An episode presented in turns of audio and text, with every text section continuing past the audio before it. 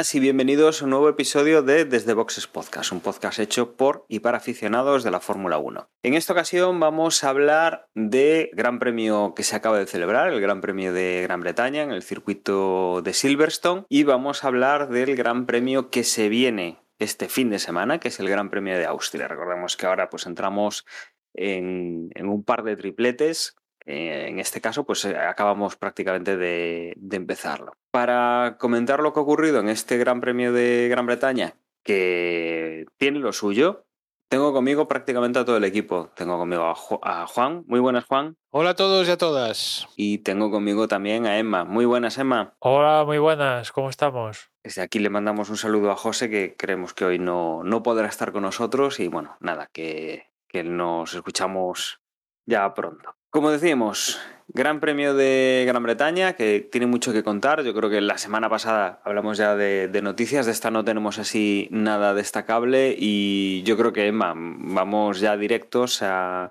no sé si destacar algo de, de los entrenos, pero si no, nos vamos a una, una clasificación que estuvo interesante, ¿no? Sí, ha sido una clasificación otra vez pasada por agua. Veníamos de la de Canadá, pues aquí en Silverstone otra clasificación pasada por agua no tanta agua como la de como la de Canadá. En principio no llovía, la pista estaba mojada, evidentemente siempre estuvo mojada, pero en la Q1 no, no cayó agua, con lo cual a lo largo que fue transcurriendo la Q1 fue las condiciones de la pista fue mejorando. Ya Q2, Q3 ya empezó a caer una lluvia constante. Eh, eso sí, los pilotos pudieron hacer la, las Q2 y 3 con intermedios, no llegó a extremos pero hubo siempre agua, agua en pista, ¿no? Y de hecho en la Q3, hacia finales de la Q3, casi se empezaba ya a acumular agua como quizás para llegar a plantearse ya poner eh, extremos, ¿no? Porque el agua que seguía cayendo y como cada vez había menos coches en cada, en cada Q, pues eso hacía que, que la, el agua se, se mantenía más, se daba tiempo a acumularse. ¿no? El caso es que con, con, todos estos ingredientes al final vimos la primera pole de, de Carlos Sainz aquí en, en, Gran Bretaña. ¿no? Siempre había alguna cosilla que escapaba o, él, o fallaba él o fallaba el coche o sus rivales eran mejor que él, pero aquí la cuadratura del círculo, todo, todo en general este fin de semana parece como que fuera escrito, destinado para ir en favor de Carlos Sainz, ¿no? Porque en la última Q3 eh, estaba ahí arriba, pero se estaban intercambiando la primera posición Verstappen, Leclerc según iban cruzando la línea de meta, hasta que a falta de minuto y pico entraba, pasaba Carlos, se ponía primero, y justo en, el, la última, el último intento de vuelta rápida Verstappen y Leclerc que iban juntos, pues Leclerc creo que hizo un trompo de estos 360, no, 360, sí, 360 en plan,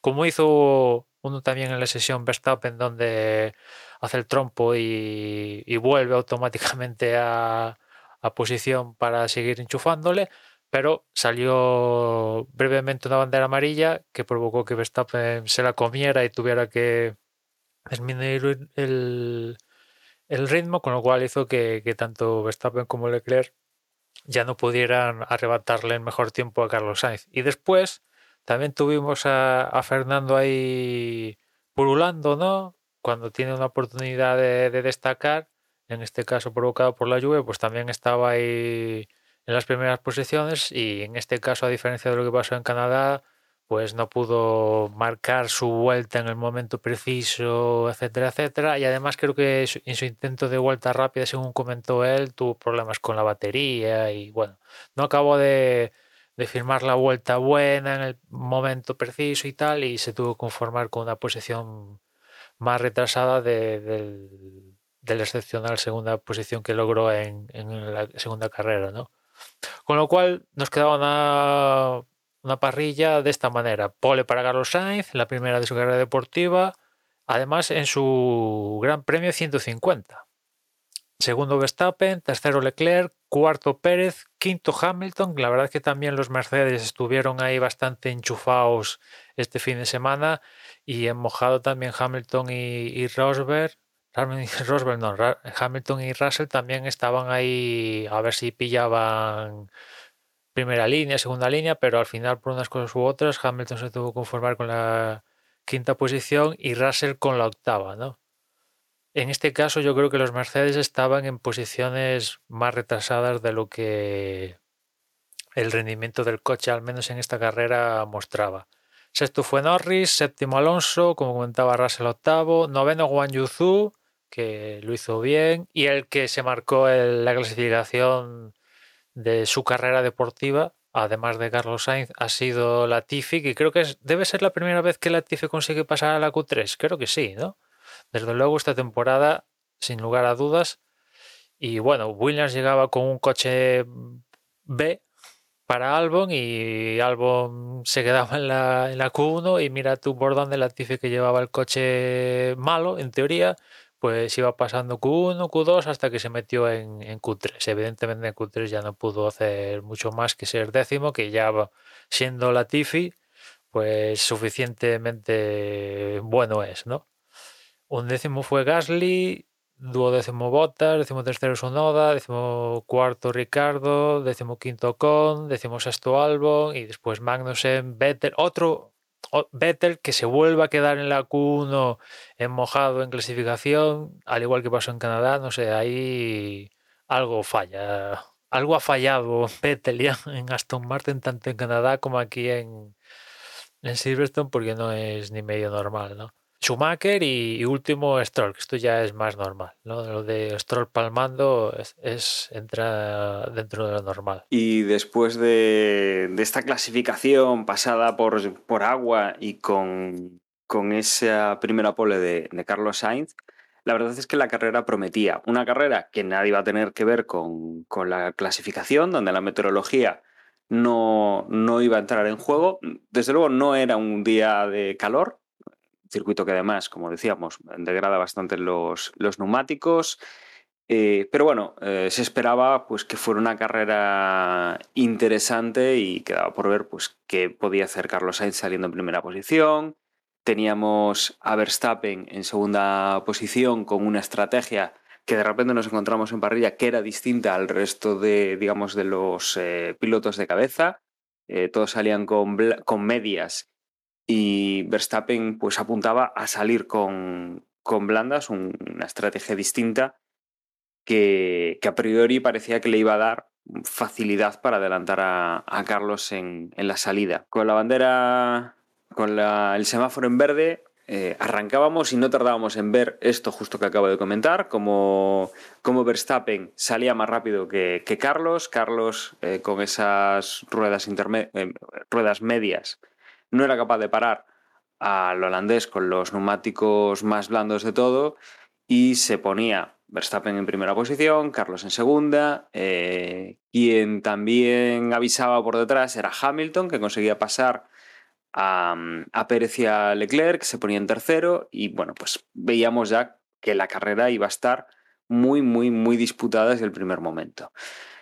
Y ahora viene el, una, no decisivo, pero desde luego una de las cosas más eh, impactantes y, brutales que hemos tenido en la carrera y ha sido que por la zona media, que también estaba muy disputada, eh, teníamos a George Russell que eh, se tocaba con Wang Yusu, mmm, lo justo, no necesariamente mucha velocidad, porque aquí pues recordemos que no, no habrían recorrido demasiados metros, y la, el infortunio lo que provoca es que en ese golpe Russell sea capaz de conseguir eh, que el coche de Wang mm, dé la vuelta, gire y se ponga sobre, sobre el, el halo y sobre bueno, la parte trasera del coche.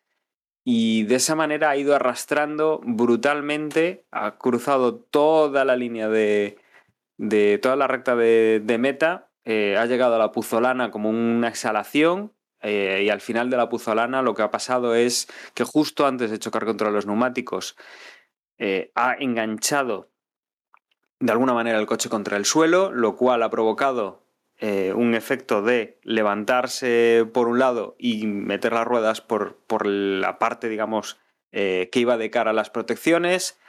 Ha conseguido pues, eh, que el coche saliese disparado por encima de las ruedas de, protección y se ha colado entre la barrera, la verja que protege un poco a los espectadores que están detrás y los neumáticos y se ha quedado encajonado allí de forma vertical, puesto de lado del coche y, y vertical. Desde luego, estas escenas, bueno, que yo estoy contando ahora en televisión en vivo, prácticamente no las hemos visto. Eh, la realización se ha cuidado muy mucho de que se viese lo justo y repetir lo justo. De hecho, lo, que hemos visto es pues pasar el coche de, de Su por detrás de, digamos, los coches que iban en primer plano.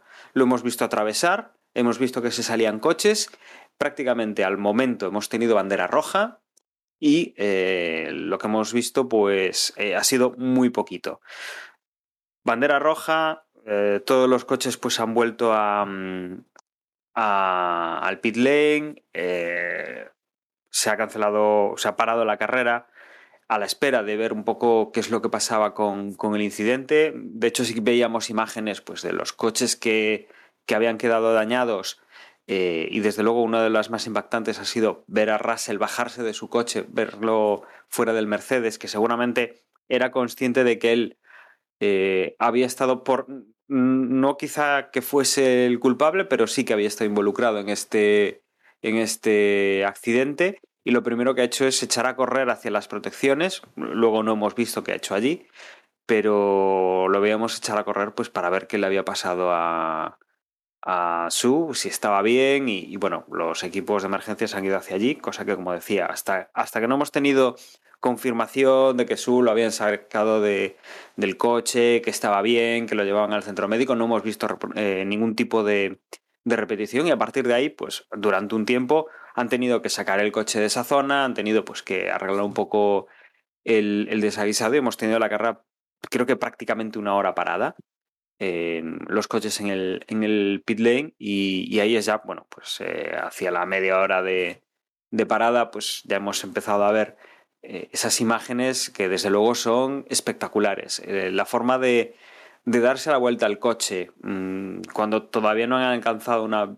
velocidad pues máxima de, en el final de la, de la recta, eh, ver cómo, ha parado, cómo se ha dado la vuelta, cómo ha conseguido arrastrar. De hecho, hay imágenes las compartí hace, hace, bueno, justo cuando empezábamos a grabar, las compartía Juan en el, en el grupo de Telegram, de cómo ha quedado el asfalto. Hay un pequeño, una pequeña parte, ¿no? Un, pues puede ser un metro de, de largo con, no sé, un centímetro o centímetro y medio de profundidad que ha dejado un surco el, el coche del chino eh, pues en, en, una de las partes del, del, circuito, la verdad es que es, es impresionante.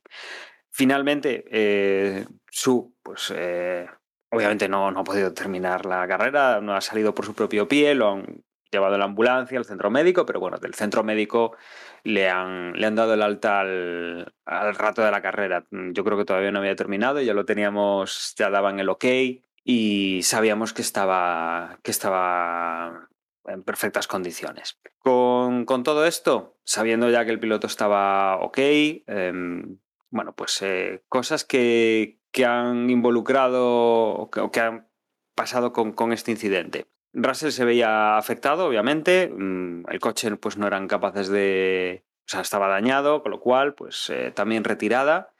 A esto añadíamos golpes para Yuki Tsunoda, Esteban Ocon, Albon. Se veían metidos en el medio, pero habían salido sin problemas Gasly, por ejemplo, o, o Sebastián Vettel. Y como digo, pues eh, algunos sí que también han podido llegar, como por ejemplo Sebastián Ocon, ha llegado con, con la dirección muy tocada, con uno de los triángulos de, si no recuerdo mal, la rueda derecha delantera eh, que como hemos estado mucho tiempo parados en, en pit lane, el, el, equipo Alpine pues finalmente ha conseguido solucionarlo y ha podido tomar la, la salida. Con todo esto, bueno, ya reparados los daños, ya eh, después de prácticamente, eso sí, si no recuerdo mal, sobre una hora, eh, hemos reanudado la carrera ¿cómo, ¿cómo se ha reanudado la carrera? A pesar de que, por ejemplo, Verstappen había adelantado a Carlos, como todavía no habían llegado a ningún punto de control, de posición, eh, no había una posición oficial, ¿vale? Em, hasta que no llegasen al primer punto donde se toma pues, eh, la medida de, de, qué coches van delante, pues lo que han hecho es tomar como referencia la clasificación de, la Q3 de, del sábado y lo han vuelto a, a, repetir. Hemos salido desde parrilla con las mismas posiciones. Cambio importante. El cambio importante aquí ha sido que eh, Verstappen, si bien en las primeras, en la primera vuelta, en esa primera salida, le ha funcionado muy bien el tema de salir con un neumático blando, aquí pues, ha vuelto a la estrategia del resto de sus competidores, ha salido con el neumático con el neumático medio para, digamos, bueno, como ya había puesto el, el, el, blando, ya cuenta como un cambio, con lo cual ya se libre y ya puede jugar otro tipo de, de estrategia, ¿no? Quedaría mucha carrera, ya algún rival pues quedaba fuera, alguno de los coches que podían tocar un poco, eh, trastocar un poco las estrategias, aunque no eran los rivales más fuertes, por ejemplo el, Mercedes de, de, Russell, bueno, pues eh, como quedaban fuera, pues ya eh, digamos que, que, se quitaban pues alguna, algún quebrado de cabeza y lo mejor era pues salir como, como todos los demás. Con la segunda salida, Carlos sí que mantiene la, la primera posición. Por detrás, obviamente, Verstappen también es capaz de, de mantener la segunda. Eh, luego veíamos pues, que sí que más, más hacia atrás estaba bastante disputada la, la salida. Mm, Checo Pérez, por ejemplo, se veía entre los envites y, quedaba un poco, un poco tocado. Eh, luego tendría que entrar a cambiar neumáticos y el, y el alerón delantero porque bueno, se veía con, con un pequeño problema de aerodinámica y, desde luego se ha ido retrasando en estas primeras vueltas. Eh, Hamilton también salía muy, eh, muy fuerte, pero bueno, perdía con, con Lando Norris, un Lando Norris que ha hecho una carrera relativamente discreta, pero, pero muy bien planteada y, y ha estado ahí prácticamente toda la carrera. Y, y, que bueno, que, que, también se las tenía con, con, el otro piloto británico. A partir de, de, la activación del DRS, bueno, Hamilton peleaba con Norris, le ganaba la posición. La verdad es que eh, quitando a Pérez de la ecuación con, con, ese daño en el coche, el piloto de Mercedes se veía en una pues, cuarta posición cómoda, a la espera de ver qué es lo que hacían los, los dos equipos fuertes que, que le quedaban por delante. Los dos Ferraris y el, y el Red Bull de, de, Verstappen. Y nada, empezábamos a ver cómo Verstappen atacaba a Carlos Sainz. Desde luego el ritmo de, Verstappen era muy bueno y, a igualdad de, neumáticos, aún así le hacía un poco la vida imposible a, a, Carlos. Carlos aguantaba muy bien hasta que sobre la vuelta 11 más o menos cometía un pequeño error.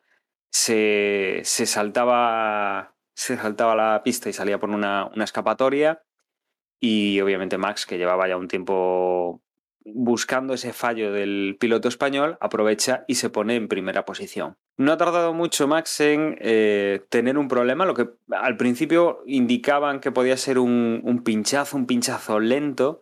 Eh, aprovechan para cambiar neumáticos y, e intentar solucionarlo, este, este problema con el pinchazo. Pero lo que mm, lo que no parece es que, que haya sido debido pues, a, a, un pinchazo. ¿no? Lo que piensan es que quizá alguna pieza de, fibra de carbono ha pasado por debajo del coche, puede haber pinchado el neumático, pero mmm, se ve que debe haber tocado algo, algo más y, y eh, Verstappen, pues eso, tienen que cambiar los neumáticos porque ve que ese, ese ritmo que están teniendo en ese momento pues no, no es válido. Sale en sexta posición, se ve que tiene problemas, que bueno, se tiene que defender de, de Alpine, de Alfa Romeo, de Williams, y que desde luego, mm, pues aquí nos deja, nos deja Carlos en una, en una situación muy interesante para, para conseguir la victoria.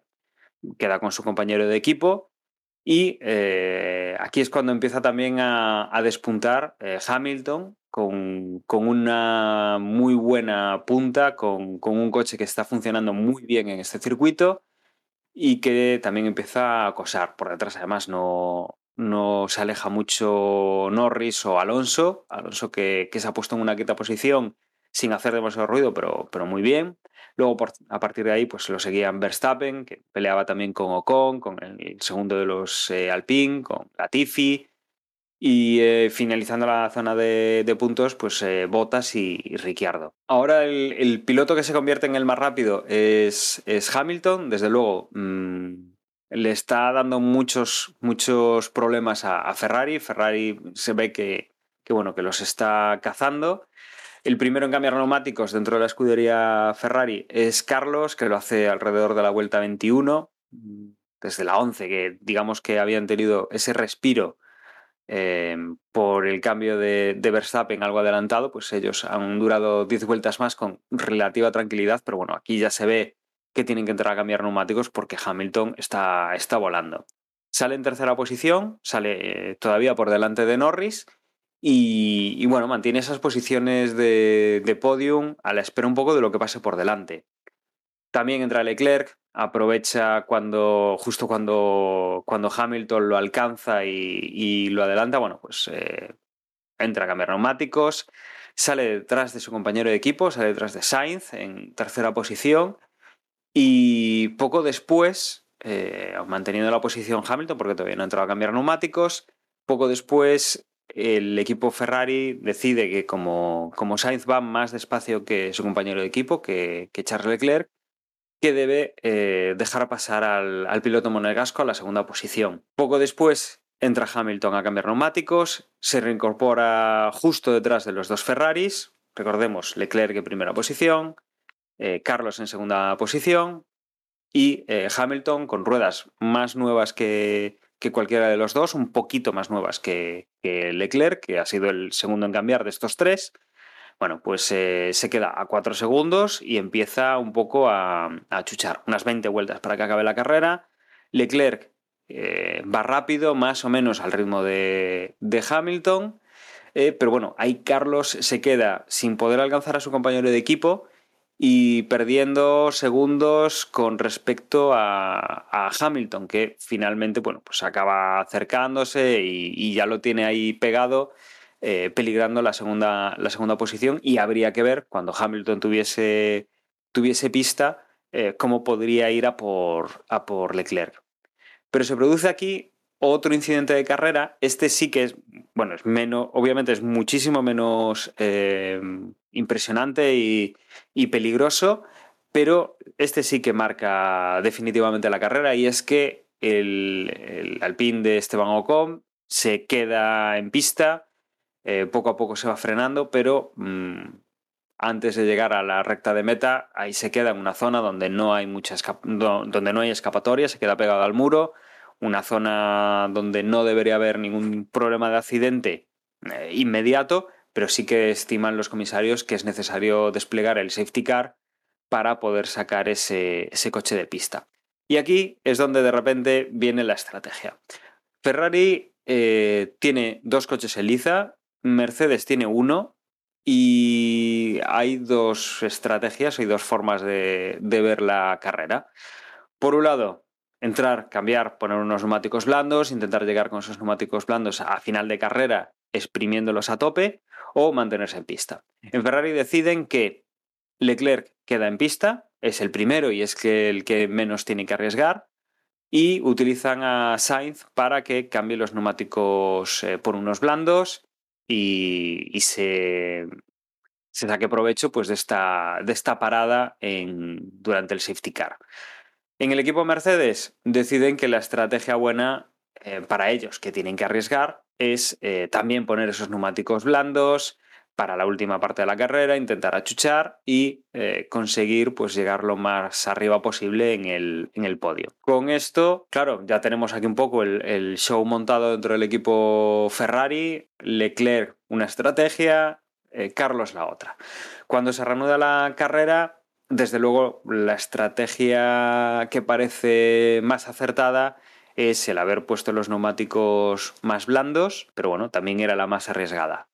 Eh, Carlos Sainz consigue adelantar a su compañero de equipo, Charles Leclerc, intenta poner eh, tierra de por medio porque sabe que Hamilton también viene muy fuerte y viene con sus mismos neumáticos y con, la misma vida útil que la que tiene el español.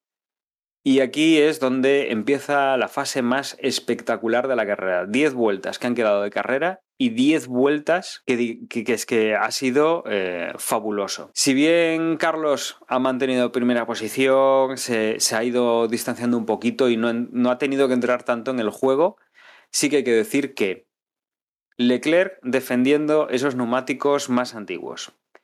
Hamilton achuchando. Checo, que había llegado remontando poco a poco, y, e incluso metemos a Alonso, que ha estado pegado a ellos, quizá el que menos probabilidades tenía a priori de, intercambiar posición con, con, el resto, pero sí que ha estado ahí, no, no, voy a decir obstaculizando, ¿no? Pero sí que si ves un coche que te viene por el retrovisor, tú eres el cuarto y el quinto es Alonso, y aunque no tenga coche suficiente para pasarte, sí que estás un poco pendiente de ese retrovisor.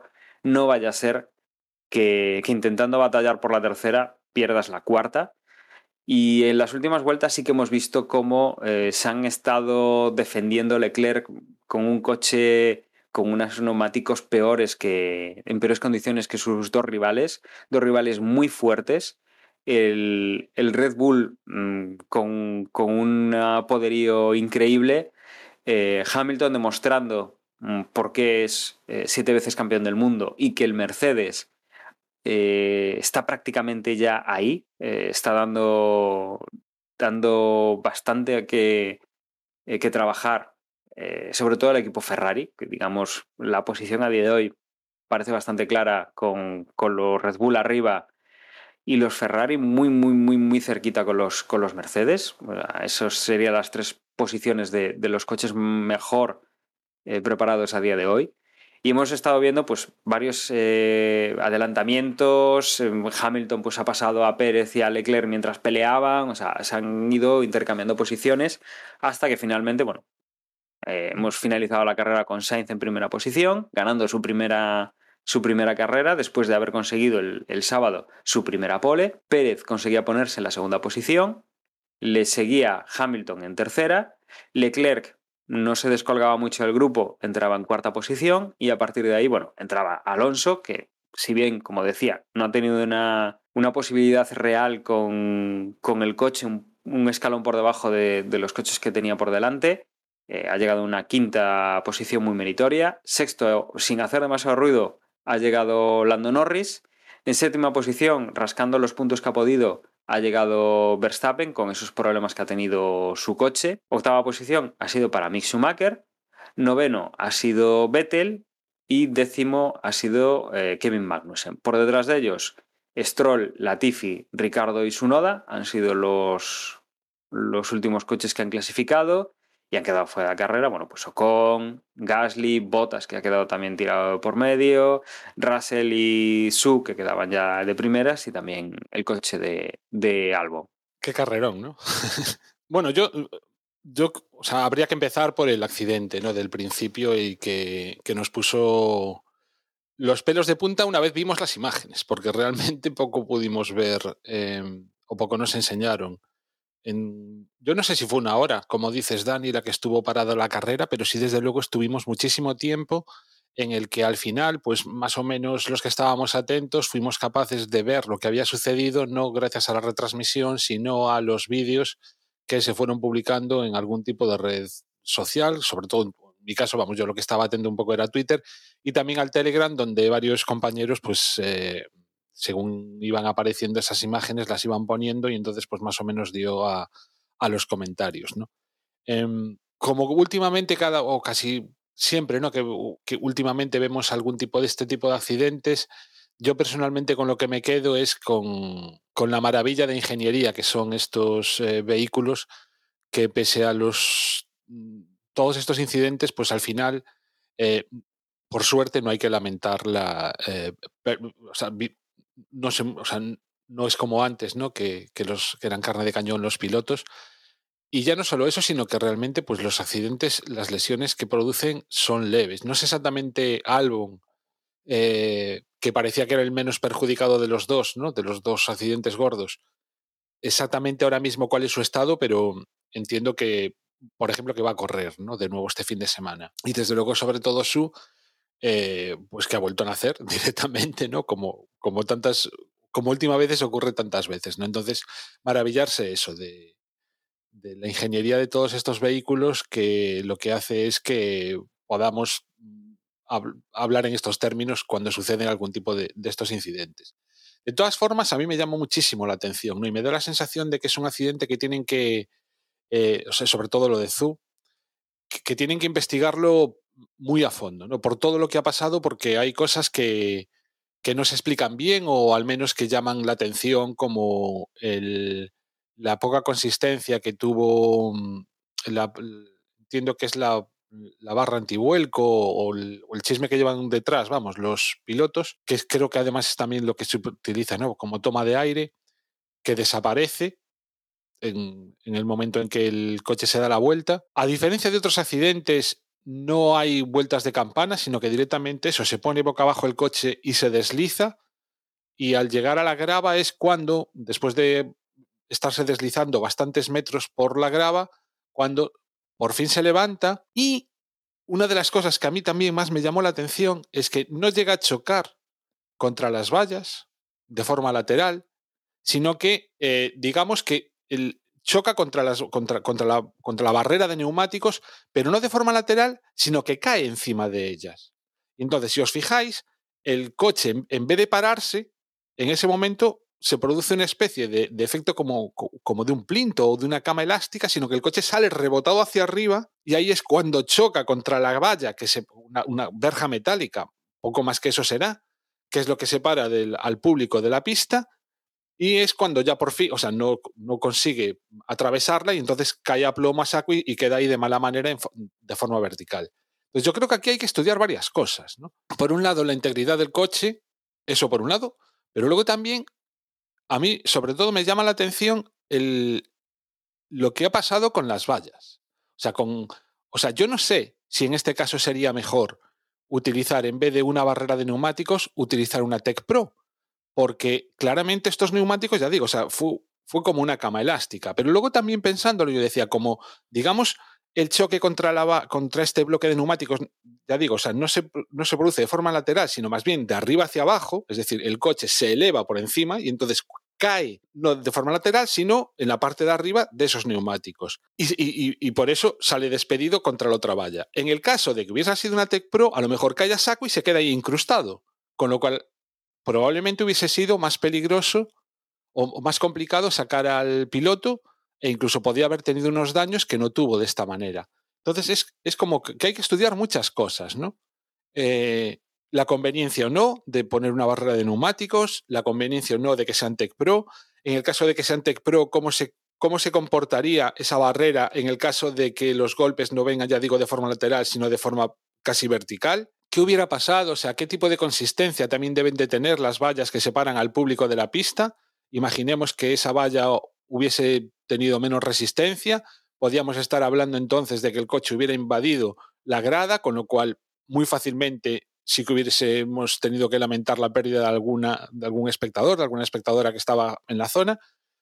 Con lo cual, eh, me da la sensación de que es de esos accidentes de los que la FIA tendrá que tomar muy buena nota y tendrán que hacerse muchas, eh, muchos estudios, habrá que modelar todo perfectamente para ver exactamente cómo deben de comportarse de ahora en adelante los monoplazas, y ya no solo los monoplazas, sino las vallas, y si me apuráis también incluso la... O sea, ¿qué es lo que ocurre con la puzolana cuando los coches se dan la vuelta? Que obviamente es, un, es algo muy extraño en Fórmula 1, pero ha pasado. Entonces, no sé, yo, yo no sé si habrá que...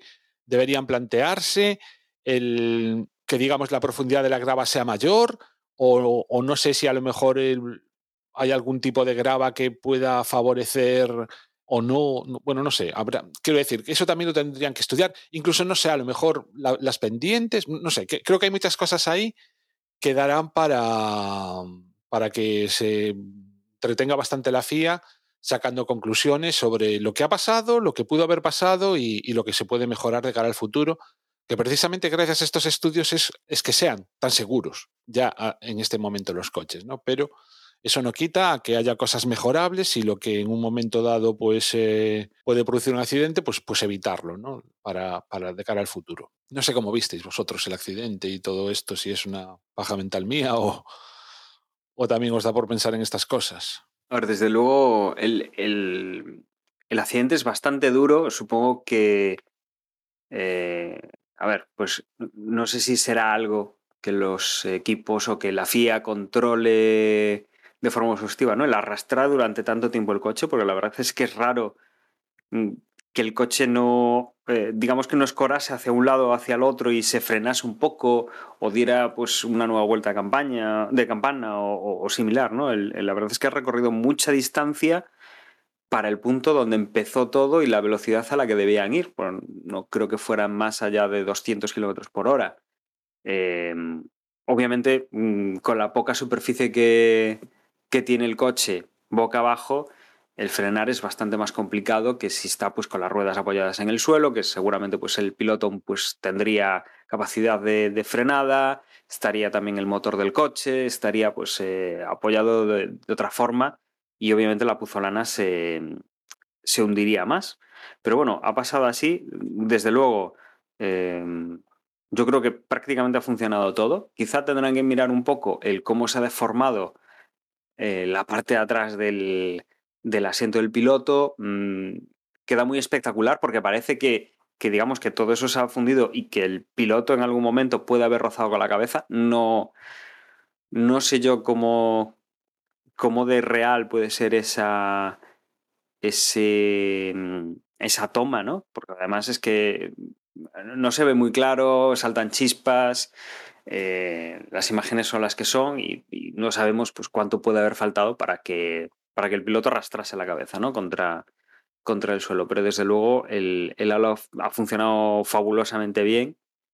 Y, este fin de semana además hemos tenido en, la Fórmula 2, hemos también tenido un accidente en el cual el halo ha jugado un papel fundamental y desde luego yo creo que las medidas han sido correctas. La, la, actuación yo creo que de los comisarios creo que ha sido rápida, creo que ha sido buena, porque como decimos lo hemos visto muy poco.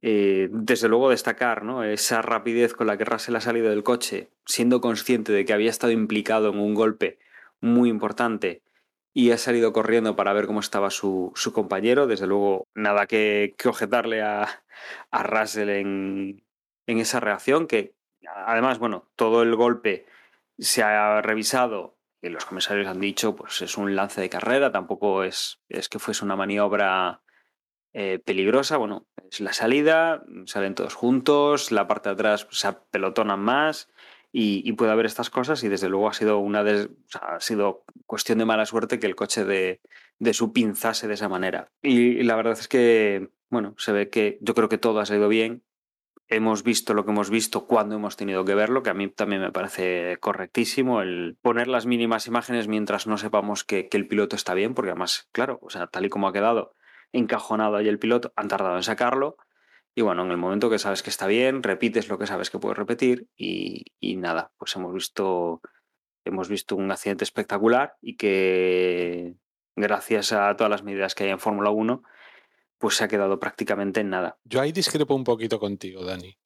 Y es que a mí el hecho de que, o sea, vamos a ver, sea cual sea el accidente y sea cual sea la gravedad, vamos a acabar viendo imágenes. Entonces, yo el hecho de que pongan imágenes simplemente informativas, que no se recreen en, digamos, en lo más o menos gore que pueda resultar el accidente, ¿no? O en lo más o menos sensiblero, en lo más o menos... Eh, espectacular que puedan ser esas imágenes, sino simplemente eh, dar tomas que te permitan saber eh, cómo se ha producido el accidente, porque llegó un momento, o sea, yo tardé bastante tiempo, simplemente en saber cuáles habían sido los implicados. Más o menos me iba dando cuenta porque tenía puesto, como siempre, el, los tiempos en, el iPad y una, o sea, casi siempre tengo también la vista de, de dónde está cada piloto en, en, el circuito, ¿no?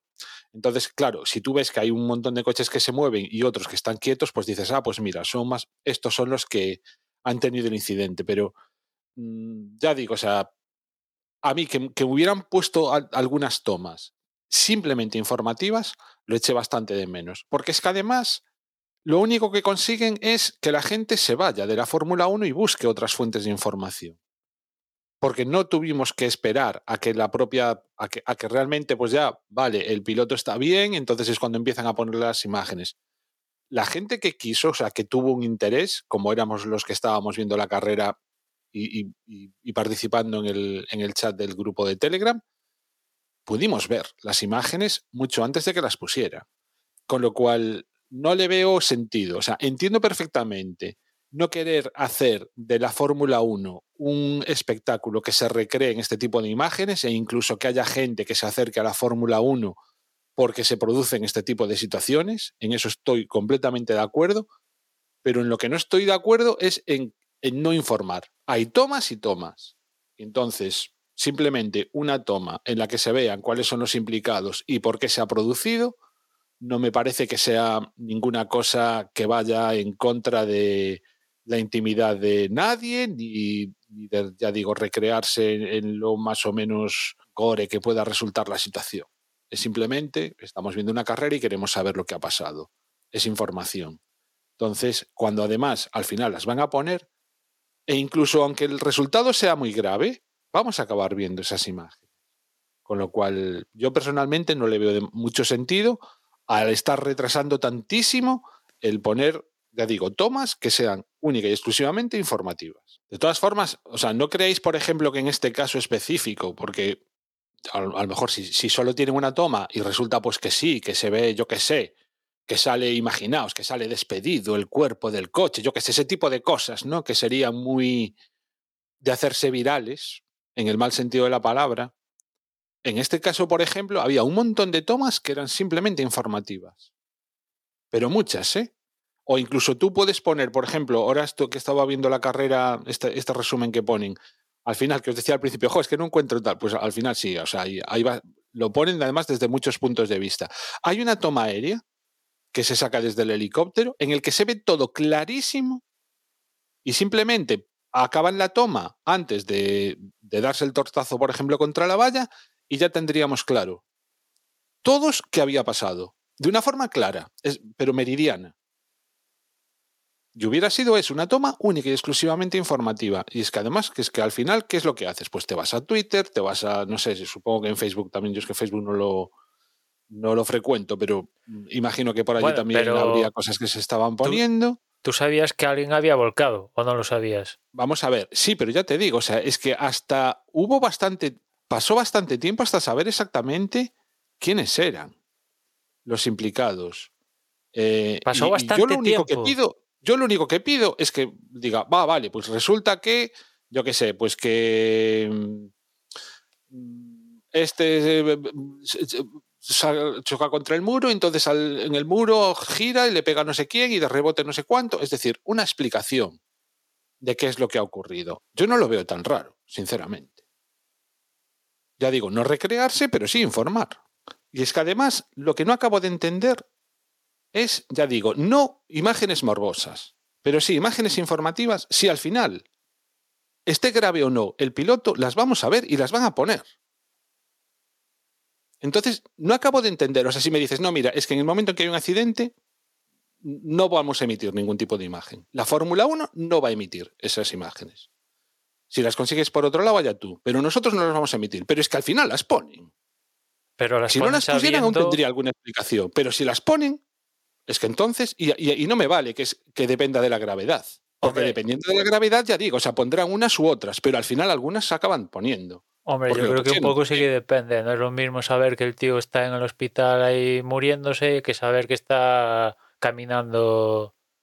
Desde Pues, luego que no, pero en la Fórmula 1, pues eso, hay mucha gente que, que- que controla de mecánica, que controla de muchas cosas y puede intentar, inten- o sea, s- s- que quiere saber por qué se producen las cosas. Si ha sido un error humano, si ha sido mm, otro tipo de cosas, si- es que ha sido un pinchazo, es que, yo qué sé, quiere saber. Y al final van a acabar poniendo imágenes. Yo no pido, ya digo, o sea, no pido la imagen morbosa. No, esa, eso, en eso estoy totalmente de acuerdo, en que hay que evitarlo. Y que a lo mejor durante muchísimos años se- eh, precisamente era lo que se buscaba, ¿no? Porque era lo que atraía a mucha gente. Yo ento- entonces, Eso lo entiendo perfectamente, que eliminarlo de raíz toda imagen morbosa, pero hay imágenes que son sim, única y exclusivamente informativas. Y yo es eso lo que pido, que las pongan. Y además que las pongan, que no las pongan a, la, a, a, los tres cuartos de hora o a la media hora, que pon pronto. En este caso. Coge el tiempo suficiente para verlas, para decir, bueno, mira, pues efectivamente, mira, esta toma es pues es lo que digo yo, informativa, explica qué es lo que ha ocurrido y, y no hay ningún tipo, no se ven las consecuencias. Tampoco tienes por qué ver exactamente el coche, cómo se pega contra el muro y no sé qué, y luego tal. No, o sea, la cortas donde tú quieres, ¿no? Eh, el desenlace, pues eso, ha habido un accidente, está grave. Punto. No, necesitamos más. Si acaso, si hay la posibilidad, la típica toma del piloto una vez que se lo llevan levantando el dedo o algo así, pues yo eso también lo agradezco, porque todos somos personas y, nos preocupan eh, los pilotos, ¿no? Entonces, saber que más o menos está bien, pues es una de las cosas que incluso tranquilizan. Pero ya digo, a nivel simplemente de, de lo que es la carrera, pues tú quieres ver, o sea, es parte del, de, la competición, ¿no? El, cómo se han producido los errores y, y, a qué se deben los accidentes. Entonces, si no las van a poner en ningún momento, pues vale, pues bueno, es una política, puedes estar más o menos de acuerdo, pero es lo que hacen. Pero lo que hago es tardarte un 20 minutos. O sea, cuando, cuando el piloto está bien, entonces la pongo. Si el piloto está mal, al final te la voy a poner también. Pero te hago esperar. No sé, de verdad no lo acabo de entender. No sé, igual tampoco te la ponía. De, todas formas, a ver, yo lo, veo desde una óptica distinta porque no pude ver la carrera en su momento, la estaba viendo eh, diferido y, y, obviamente pues ya se sabía ya podía ver absolutamente toda la, todo el resultado de lo que, de lo que había acontecido y podía avanzar la carrera eh, para llegar a, a, lo que tú viste, digamos, buscándolo por fuera, ¿no? Pero bueno, eh, quitando pues esta desavenencia que tenemos, desde luego, mmm, para mí el hecho de que hayan funcionado también las protecciones y, que el piloto haya salido ileso, desde luego es lo más, lo más importante del, del golpe. Y, y, luego, continuando con, con, lo que ha pasado en carrera, eh, desde luego creo que igual en pista no, no estamos viendo competir tanto a los pilotos que a priori pensábamos que iban a competir, eh, los, dos de, los dos pilotos de, Red Bull, los dos pilotos de Ferrari. Se está metiendo un poco, pues, mm, problemas, incidentes de carrera, temas de fiabilidad, pero sí que eso le está dando le está dando un poco vida a lo que pensábamos que, visto los rendimientos de los coches, eh, la ventaja que dio la pido el equipo Ferrari, lo, lo, rápido que la recuperó y, se, y la superó el equipo Red Bull con, con Verstappen, pues desde luego esto le está dando bastante interés. Y, y desde luego yo creo que hablábamos de, de, lo bien que lo estaba haciendo que lo estaba haciendo Russell de lo constante que estaba siendo, que hasta ahora no, se había, no había quedado eh, sin puntuar y sin terminar una carrera. Con este incidente, pues, pues se ha visto obligado a abandonar, obviamente. Si bien ha estado pues, eh, en las últimas carreras ahí arriba, ahora tenemos a Hamilton que ha ido de menos a más. Parece que, que el equipo está dando con la tecla, que si los rivales están un pelín más débiles de lo que pensábamos al principio de temporada que iban a estar, el, el piloto inglés, pues eh, desde luego se está acercando y, y está empezando a, asomar la, el morro del coche a, a, estos pilotos que supuestamente tenían un coche mejor.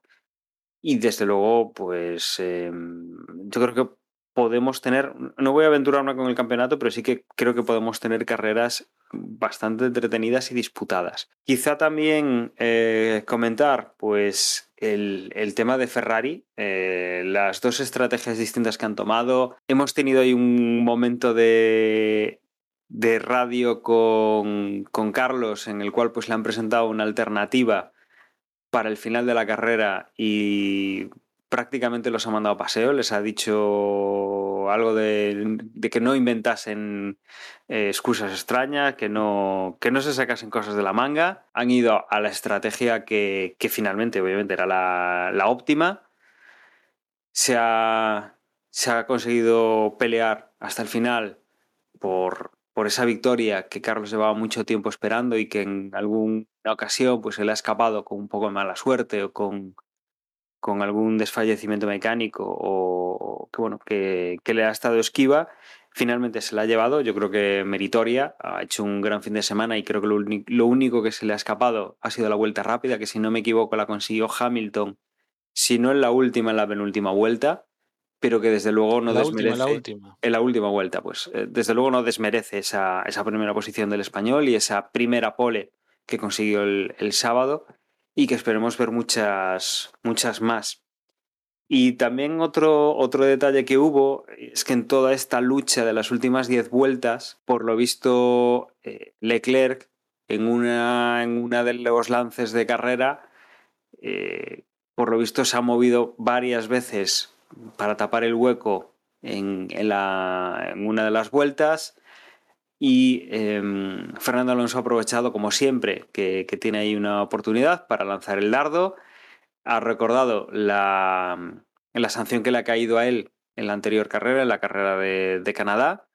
Y bueno, él ha dicho por radio y ha confiado y bueno, acabamos quintos, pero supongo que la, la sanción a Leclerc provocará que yo llegue a la cuarta posición y que si no lo hacen, pues obviamente esto es eh, de traca. Finalmente no ha habido sanción y, nada, Fernando pues deja un poco en evidencia ese doble rasero y esa forma de, de actuar a veces de la FIA y de los comisarios en carrera, más bien, que, nos está acostumbrando a, a cosas de estas y que no es la primera vez que Fernando hace algún comentario de este estilo, fuerza alguna maniobra que anteriormente no habían sancionado y a él lo sancionan, mm, con lo que yo creo que se está convirtiendo en un maestro en dejar en evidencia eh, estos errores de...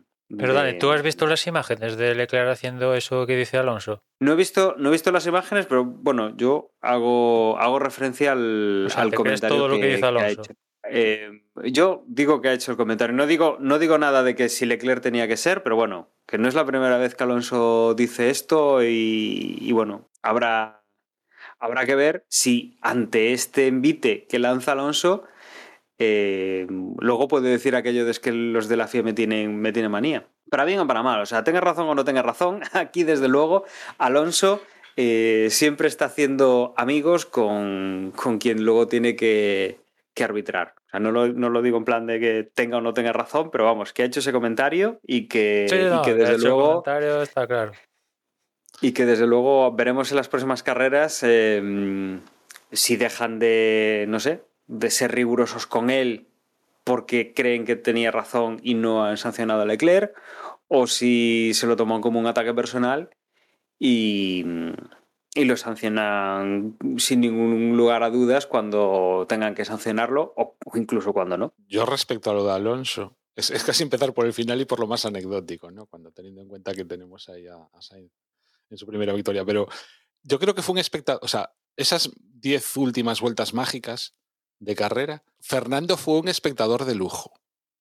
Y entonces fue un espectador en primera persona de todas las irregularidades que hubo en todos esos mm, adelantamientos y pasarse y repasarse y salirse de la pista y aprovecharse y, y- y co- y acortar eh, la curva. em, o sea, si nos ponemos a analizar todos los adelantamientos, ahí caen sanciones seguro. Otra cosa es que estábamos todos obnubilados y cayéndosenos la baba porque yo lo, yo lo estaba pensando, joder, benditas nuevas normas si han sido capaces de, de producir esto, ¿no? En coches más o menos que están eh, en con unas capacidades similares y el que es un poco mejor, pues a lo mejor por, por llevar unas ruedas eh, que no son las mismas, pues porque para mí Leclerc lo hizo es que, joder, vaya, vaya carrerón de Leclerc, ¿no? Con defenderse de esa manera con ruedas duras, al final perdió, o sea, al final quedó último de ese grupillo, pero, pero, pero la, la pelea que dio, ¿no? Entonces, Fernando vio todas esas irregularidades y sinceramente, yo, yo no he visto las imágenes, pero me creo perfectamente que cuando ya quedaban esas últimas dos o tres vueltas en las que ya estaban los puestos decididos, eh, en el que Fernando Alonso estaba a- con DRS con respecto a Leclerc, que, que Leclerc, después de todas las movidas que había tenido, con todo el mosqueo que tenía encima, mm, dijese, a mí no me adelanta nadie más y hago lo que haga falta. Entonces, no he visto esas imágenes, no tengo ninguna prueba, pero no tengo tampoco ninguna duda de que lo que dice Fernando bien puede ser cierto. O sea, de hecho, yo creo que lo que dice Fernando es cierto. Leclerc, en esa pelea ya cuando ya solo quedaba, cuando ya estaba detrás de Hamilton, se debió de mover lo que hizo falta. Y además me creo perfectamente que en el momento en que lo hiciera un par de veces, Fernando dijera, vale, ya tengo la coartada, no voy a volver a, o sea, no, no voy a volver a intentarlo porque, pues eso, o sea, en, eh, crearse la coartada para poder soltar Pero- el comentario después. Otra sí. cosa es, otra cosa es que, sea oportuno o no sea oportuno. Pero bueno, obviamente es, una, es una opinión total y absolutamente personal porque, como dice Emma, no hemos visto las imágenes, con lo cual es o crees a Fernando Alonso o no lo crees. Yo no me creo todo lo que dice Alonso, aparte creo que ahí miente, refiriéndose a lo que pasó en Canadá, porque dice que se movió una vez y es evidente que no se movió uno- una vez solo, con lo cual ya solo por ahí ya miente. Con lo cual, sin ver las imágenes, porque yo tampoco vi las imágenes, lo pongo en duda, cuanto menos. ¿no? Antes de creérmelo por anticipado, lo pongo en duda. Me gustaría ver las imágenes. Pero en todo caso, Alonso no se refiere a Leclerc defendiéndose de Alonso, sino que Leclerc defendiéndose de, de Hamilton o de Pérez o uno de estos. Ahora no recuerdo cómo es.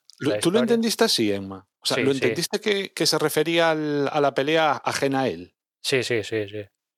Ah, yo no. Yo, yo lo entendí, eh, pues eso, que era después. De todas formas, o sea, o sea, yo creo que si nos ponemos a analizar los tres, ¿eh? yo de hecho, en un No, momento sí, sí. en que eh, yo, yo llegué, yo os lo juro que pensé, estás- Fernando acaba tercero, lo pensé, ¿eh? Fernando acaba tercero porque estos acaban fuera. Ahí vas bien, ahí vas bien, porque en el revuelo Pérez, Hamilton, Leclerc, que ahí salen por fuera, entran, los echan, unos echan afuera a otro, pim pam. Bueno, ahí si nos ponemos tiquismiquis o normales, como tú decías, ahí vamos, puede empezar a caer cinco segundos a mansalva, ¿no? Está claro.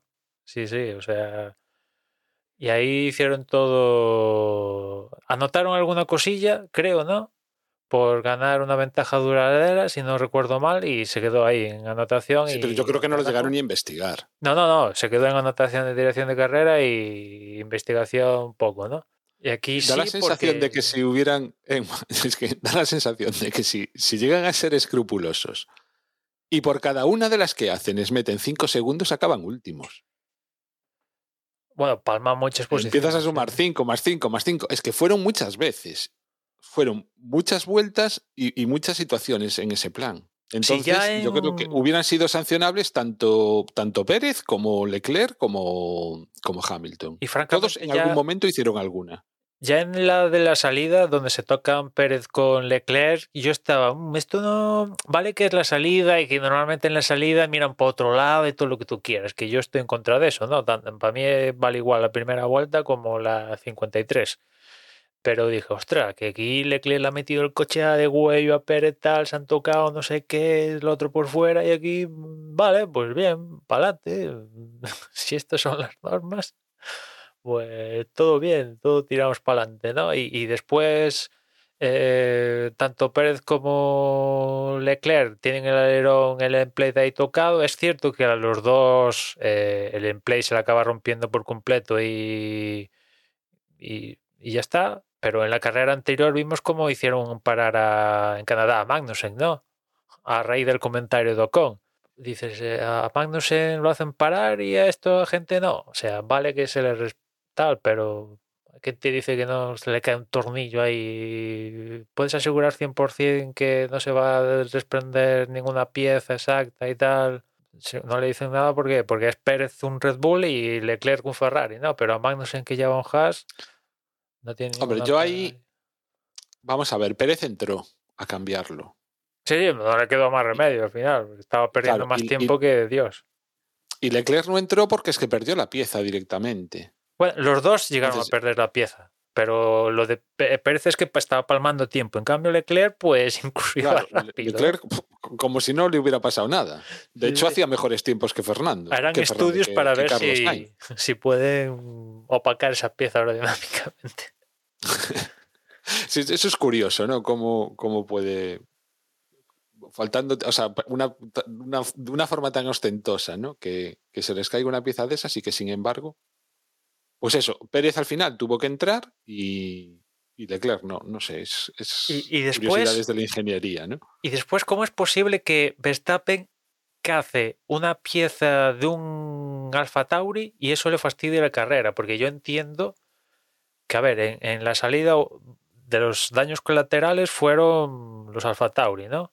Ahora no recuerdo si fue su Noda o Garley, pero se dio un trompazo, ¿no? Imagino que todas esas piezas y tal, en el transcurso de la bandera roja, pues se limpiaron y tal. Pero Verstappen tiene el problema Pero, em, perdón, o sea, vamos a ver, Sunoda y Gasly eh, estuvieron peleando porque no, no se vio durante la carrera la pelea que tuvieron entre ellos, pero sí que al final se vio que incluso trompearon en, plan Sí, así. se vio el toque, ¿no? Eh, o sea, que el toque No- fue no, antes. No, sería ahí. imagi- es que no sé si fue ahí. antes o después. Debe de ser Yo ahí. supongo que fue ahí. que ahí quedó la pieza botando y va Verstappen y la pilla, ¿no? Y le destroza la carrera. Imagino que es ahí, ¿no? Porque si ya los comisarios dejaron una pieza por ahí después de lo que pasó en la... Quiero pensar que no, ¿no? Que fue ahí justo que también lo de Alfa Tauri tocarse los dos.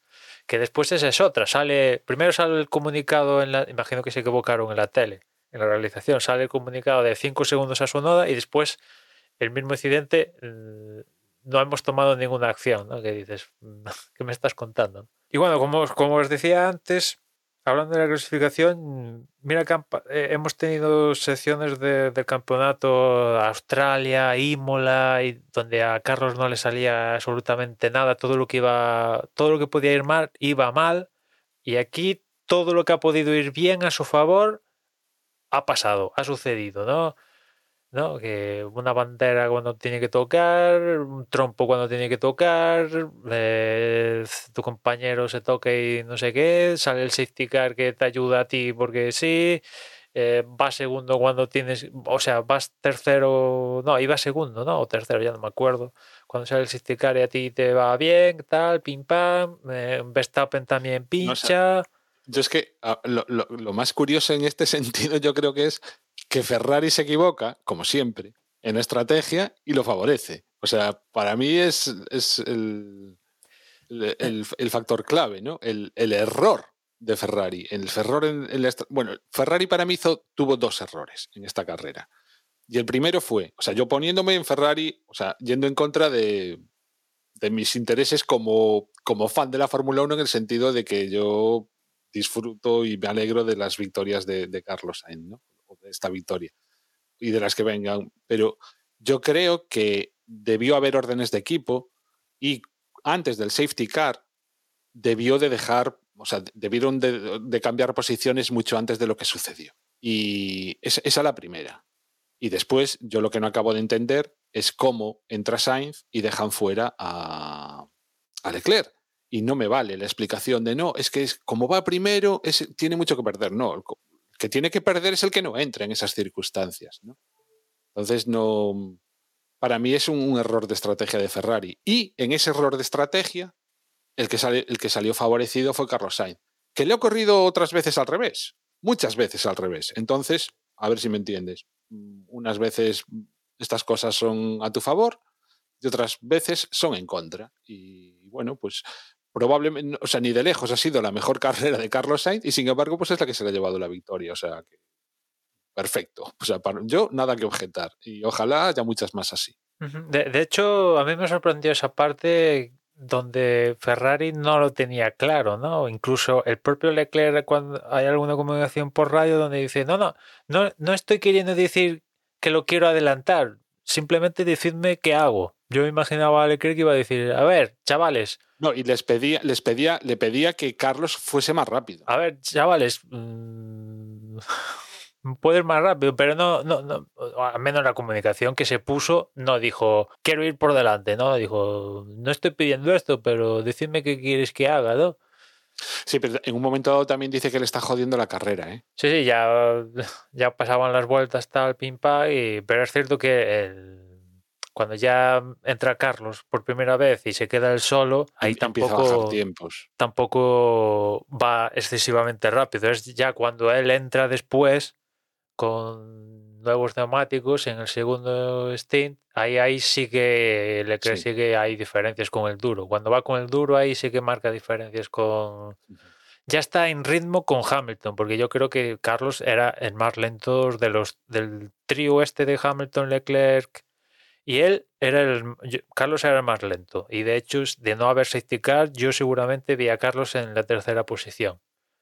Eh, Hamilton seguramente para mí lo hubiera adelantado más pronto que tarde. Que Hamilton hubiera se hubiera hecho con Leclerc no lo, no lo sé, pero con Carlos yo creo que lo tenía bastante por la mano. Sí. Pero pasó lo del safety y mira, pues le vino le vino de perlas, ¿no?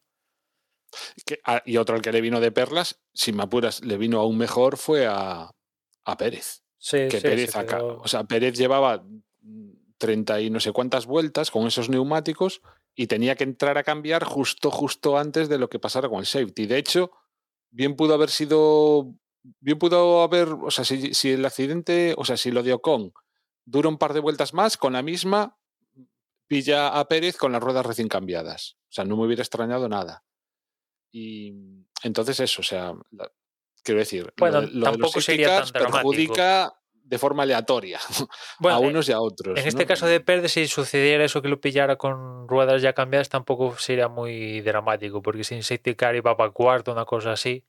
Solo que, claro, saliendo el safety car, pues se le aparece la una oportunidad de, de, de victoria. Porque la verdad es que. mm, Porque pasó la pelea. Llega a salirse antes de la pelea y. igual no estamos hablando ahí de la primera victoria de, de Carlos. Pues, u- u- o sea, yo creo que Pérez hubiera acabado peleándose mm, con Fernando Alonso, con Fernando Alonso y con Norris. No, yo creo que. Hubiera acabado ahí.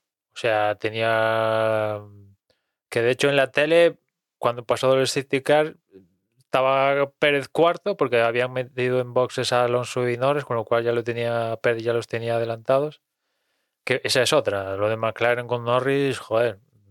Vale que hicieron lo de Leclerc, pero después cuando lo meten, ya cuando ya cuando está el safety car y tal, metes a Norris palmatoria con Alonso, dices, tío, pues al menos aguanta, no sé, ya, si ya la has ¿no?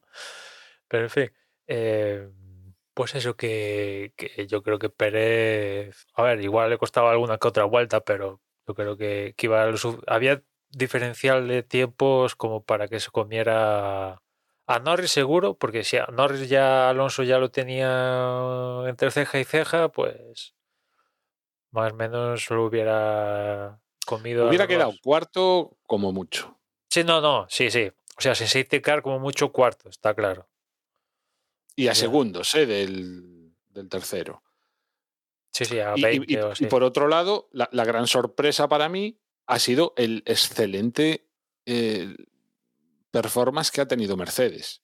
Hamilton, eh, incluso porque también tuvo problemas en el lo que decíamos antes, ¿no? Que hubo, hubo bastantes cosas de cara para, para Carlos Sainz. Y es que eh, En boxes, eh, dices. Cuando entró, a, cuando entró a cambiar, o sea, el cambio de ruedas de Hamilton fue bastante lento, con lo cual cuando llegó al safety, o sea, es decir, cuando llegó el safety, Hamilton iba por detrás de Carlos Sainz. Si las cosas le hubieran ido bien en el pit stop, muy probablemente hubieran, se hubieran puesto Leclerc primero, Hamilton segundo y tercero Carlos Sainz. Con lo cual, al, al reanudarse la carrera después del safety car, en vez de estar Carlos Sainz detrás de Leclerc, hubiera estado Carlos Sainz detrás de Hamilton. Con lo cual, lo que decimos, no hay que tener. Te tienen que ir las cosas de Bueno, cara, no- ¿no? no lo tengo yo para- tan para claro, o sea- conseguir resultados cuando, las, cuando hay tanta igualdad ¿no? En- entre los coches. Y mira, pues o- ojalá se den más veces. Pero ya digo, o sea, para mí Mercedes ha pegado un cambio, no- no sé, bromeábamos, ¿no? A lo mejor es que ya se quitaron los piercings, eh, a lo mejor es que ya no le duele la espalda, pero, pero vaya rendimiento que ha tenido el Mercedes en esta carrera, ¿no? Mm, Vamos a ver qué pasa en Austria, ¿no? Porque igual es circunstancial aquí de, de Silverstone, ¿no? Porque la verdad es que no, no vimos muchos botes en general. Es cierto Eh, que Eso, eso se iba a preguntar yo. Em, la cámara eh, subjetiva encima de la cabeza del piloto, que es la que nos daba la visual de, ese casco dando botes, o el ruido del, coche cuando hace el, efecto del fondo, o sea, y pega el, golpe contra, contra el fondo plano de- del coche, contra la carretera. em, yo creo que este fin de semana apenas han puesto ningún plano de ese estilo. No, no, no soy consciente. O sea, cuando dices, Emma, eh, eh, ya no que no lo hayamos visto, sino este plano en concreto no, el no viernes, lo han pinchado demasiado, ¿no? el viernes fue donde, se vio, ¿eh? el viernes fue donde más se vio, ¿no? Pero más que en recta, que es donde más o menos estábamos acostumbrados aquí, había Purpoisen en las curvas rápidas, sobre todo en, en la de Copse. Ahí es donde más se estaba viendo el Purpoisen puro y duro en, en plena curva, ¿no? Pero nada comparado con el peor escenario que hemos visto hasta ahora, que quizás puede ser Baku. Vamos, esto era una balsa de, de aceite, ¿no? También tiene que ver que aquí, pues en Silverstone se ve que hay poco bache, que en especial a Mercedes le afecta a los circuitos bacheados. En cuanto hay un bache, el- debe ser que el coche se pone en resonancia con el, con, con el bache y, y aquello empieza a saltar como... Por eso digo que en Austria, que en principio Austria tiene los arcenes, ya sabes, no sé si recuerdas los arcenes de las últimas curvas y tal, que como te despistes empiezas a, a- te trituran y tal, y en otro tipo de circuitos donde haya más baches vamos a ver si si, si, si, si pueden extrapolar lo de lo de Silverstone, ¿no? Pero es un poco escenario también a lo que vimos en, en Barcelona, ¿no? O sea, lo que hizo Hamilton aquí en Silverstone es un poco lo que hizo en Cataluña, solo que en Cataluña eh, pasó lo de Magnussen, con lo cual el punto de partida era último y aquí el punto de partida era tercero, una vez salió, salió de la ecuación Verstappen, ¿no? Pero los ritmos en las respectivas carreras eran ritmos de para estar en la lucha por la victoria, tanto en, España como aquí en Silverstone. A ver, hay que confirmarlo si han salido de, de la historia esta o no, pero pff, igual es circunstancial y aquí han perdido una oportunidad de, de victoria. O igual, oye, igual lo han solucionado y, y, oye, eh, por, por una de las cosas que, que me ha gustado de la carrera es ver en un momento eh, el tema de la lucha, ver una lucha entre un Red Bull, Ferrari, un Mercedes y un poquito ahí viendo estos tres pelear, un Alpine y un McLaren, pues, ostras, no se ve todos los días, ¿no? Excepto lo que... Conste que, con- conste que para que hubiera sido una, una lucha realmente justa, Leclerc debería también llevar unos neumáticos blandos. ¿eh? Sí, también. yo, yo todo el mérito que le doy a Leclerc es eso, o sea, es la forma que tuvo de, de defenderse, de pelear, de no rendirse, con unos neumáticos antes, claramente inferiores. antes de que hubiera saliera a Safety Car, tú viendo a Leclerc con duros, no dabas un duros por él. Seguramente estabas pensando, bueno, se lo va a comer con patatas. Y el tío se defendió mm, muy bien, diría, ¿no? Porque le devolvió, ahora no recuerdo a quién le lo adelanta y después a Hamilton, puede ser que se lo devolvió. a los dos. A- a- sobre todo a Hamilton se lo devolvió en Copse, ¿no? En Donde se tocaron Hamilton y Verstappen el año pasado. Y Pero, ta- Claro. pero también se la devolvió a, a, a Pérez. ¿eh? Es que fueron, fueron varias vueltas de estarse pasando, repasando. em, el que va de tercero acaba primero después de una salida. Bueno, Y Leclerc Fue llevaba los neumáticos viejos y el alerón tocado, que bueno, hablamos lo que hablamos antes de que igual iba más rápido. o sea, imagino que no, ¿no? Que con esa parte iría más os rápido. incluso, a ¿no? partir de ahora Leclerc todos los, todas las carreras con un emplate de menos. Bueno, peso perdió, eso está seguro, ¿no? Unos gramillos, eso, la parte positiva, ¿no? De perder el, el emplay, ¿no? Pero el pobre Leclerc debe estar desesperado porque desde, desde Cataluña perdido, a ver, perdió oportunidad en, en, Barce- en España, la tenía por la mano la victoria. En Mónaco, después de hacer la pole, la debía tener por la mano la victoria. En Azerbaiyán habría que ver si los Red Bull, la estrategia esta, pero iba a estar luchando por la victoria casi seguro. Canadá ya nada porque penalizó, o sea, o sea es- aquí eh, Silverstone, o sea, o sea, cuatro posibilidades de victorias, tres de ellas casi seguras, que a tomar viento, ¿no? Y, y Yo por eso digo que, que Ferrari se equivocó en la estrategia, porque si en el Mundial de Pilotos, si al- hay alguien que le puede hacer un poquito de sombra a Verstappen ahora mismo, era Leclerc, no Carlos Sainz, porque circunstancialmente el, el inicio de temporada ha ido como ha ido y, y así son las cosas. bueno, ahora Entonces, están, a mí, a mí me extrañó sobre todo lo de... Yo supongo que es un error. o sea, ahora están a 11 puntos ya, ¿no? Antes estaban aquí a 40, 50, 60, no sé cuántos puntos. Y claro, Carlos en las dos últimas carreras le ha recortado un taco de puntos a, a Leclerc, ¿no? Ya quizás la situación no es la misma que hace. pero es que Leclerc ahora mismo ni siquiera está segundo.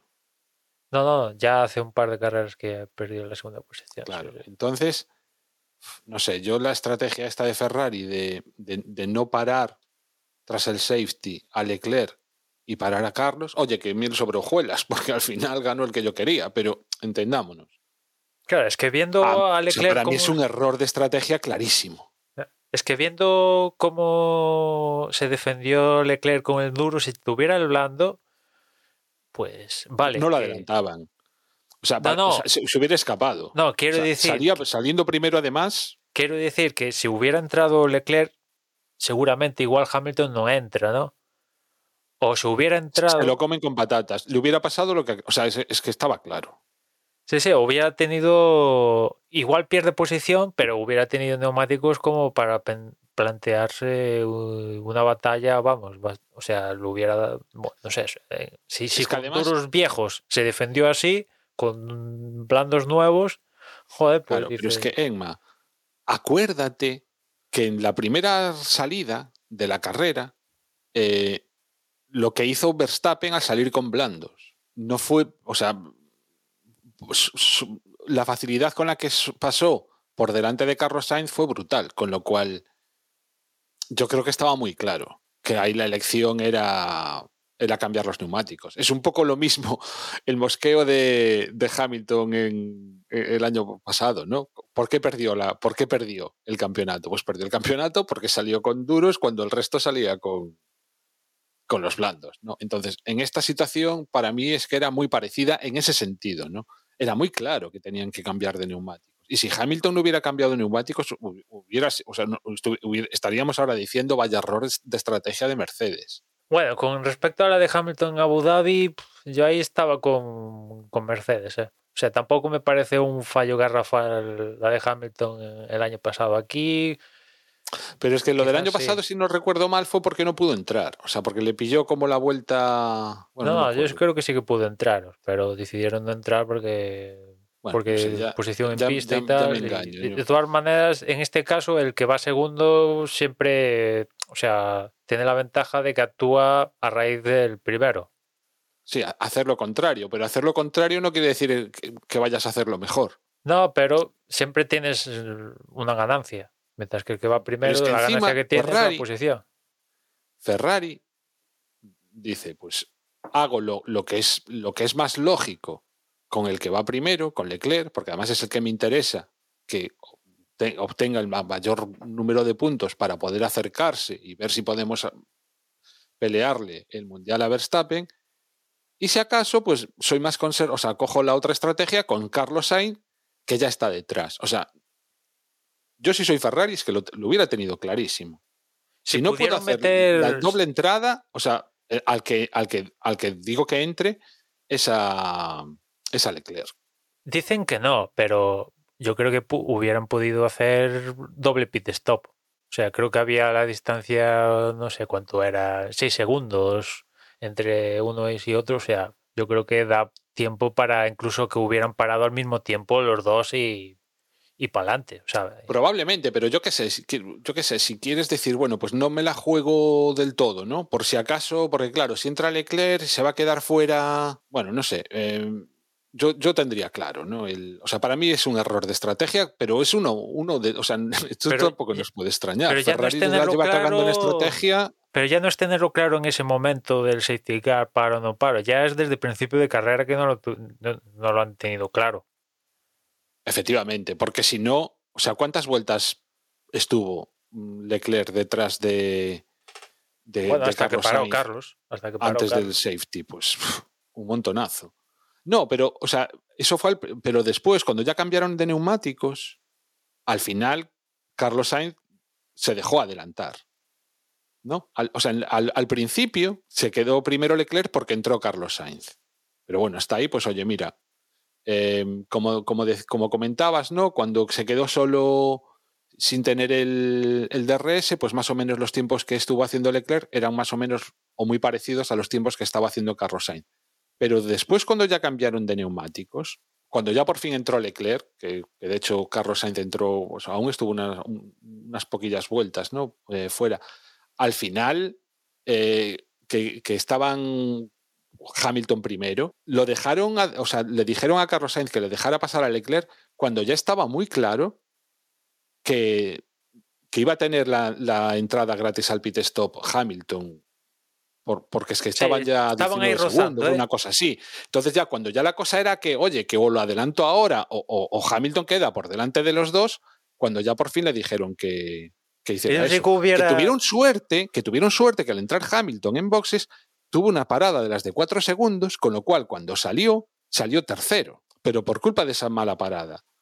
Entonces, yo ahí, o sea, estaba muy claro que Leclerc iba más rápido que Carlos Sainz. Los tiempos que estaba haciendo eran mejor, o sea, eran mejores tiempos. Es que era, o sea, es, es cuestión de, de- fijarse, ¿no? Y entonces, oye, eh, tenían que haber hecho esa orden de equipo, esa orden la tenían que haber dado bastante antes, con lo cual, pues fíjate, de haberlo hecho, cuando llegó el safety car, Leclerc estaría a varios segundos, con lo cual, si hubieran tenido tiempo de hacer no una doble, sino una triple entrada en pit stop, que decíamos antes, les daría tiempo, pues no sé, ya digo, o sea, yo creo que Ferrari se, está en su línea, en su línea de cagarla. De hecho, me hizo mucha gracia porque es el mismo domingo por la tarde, Carlos Castillo de Histor Racing hizo un hilo en Twitter con en la que venía a demostrar que eh, Ferrari solo gana campeonatos cuando tiene un coche superior al resto. En el momento en que está peleándose el título con, con otra escudería, la acaba palmando, ¿no? Y entonces ponía ejemplos a lo largo de la historia. Está en Twitter, es muy divertido, sí, bueno, muy divertido. Muy esclarecedor, si lo, si lo, queréis, si lo queréis mirar, ¿no? Entonces eso, Ferrari en su línea. Mm, Bueno, estas cosas, esto lo planteé yo en el podcast, ¿no? Eh, Red Bull y Ferrari tienen claro a quién, cuáles son sus primeras espadas. Yo creo que Red Bull está claro, ¿no? Ahí nadie... Y los acontecimientos que han pasado hasta las fechas están claros, ¿no? En cambio, Ferrari, pues se ve que hay dudillas, ¿no? Y, con este resultado, o sea, Carlos está a 11 puntos de Leclerc. Quiero decir, no es la misma lo que decía antes, no es la misma situación que hace un mes, donde Leclerc le quitaba, ¿qué? 50, ya no me acuerdo. Ha cambiado un poco la, la película, ¿no? Que son 11 puntos y son muy valiosos, pero eh, y sí llega el momento de Carlos y ahora, después del segundo en Canadá, pole aquí, victoria, aunque sea de la manera que sea, es una victoria y vale lo que vale, ¿no? Y ahora, y si Carlos empieza a encadenar, llega su momento, tío. Pues ojalá. Ojalá. y si no para este año, pues que siga teniendo la, un poco la confianza, recuperarla y el año que viene volver a empezar la temporada, pues eh, con las espadas en todo lo alto, ¿no? De todas formas, no sé, yo eh, creo que nos está quedando un episodio un poco eufórico, para lo eufórico al menos que yo viví la carrera. O sea, yo no recuerdo cuándo fue la última, de verdad, carrera que acabé de pie, con los brazos en alto, viendo, o sea, pasando de los tiempos, con los ojos clavados en la pantalla y sin tener ni puñetera idea de lo que estaba ocurriendo más allá de, las, de, de estos primeros puestos. ¿no? Cuando recuerdo cuantísimas carreras hay, ¿no? Que estás mirando ahí qué, qué, ocurre, cuál es la pelea por el, por el séptimo puesto, por el octavo puesto. O sea, aquí, o sea, después al final de la carrera digo, joder, qué malo ha hecho Ricciardo. De vez en cuando aparecían eh, las imágenes de, esa, de, una pelea, ¿no? Entre Verstappen y, y, y el Max Schumacher. Schumacher. Te, la, te, la, total, o sea que, pero quiero decir que eran cosas que eso, que hubiera sido el protagonista probablemente de casi cualquier otra carrera, en esta, ya te digo, o sea, de, con el rabillo del ojo y, ya me enteraré al final, o sea, eh, yo no sé vosotros, pero yo para mí fue una auténtica gozada y me hizo recordar los tiempos en los que Fernando Alonso ganaba carreras, ¿no? Es, ha sido un reencontrarse con unas sensaciones que hacía mucho tiempo que no vivía viviendo, pues eso, o sea, viendo una carrera de Fórmula 1, con lo cual, joder, qué, qué gozada. Encima, Silverstone, no sé, ha sido espectacular y ojalá sea la primera de muchas para, para Carlos. Desde luego lo, lo, hemos pasado, lo hemos pasado bastante bien.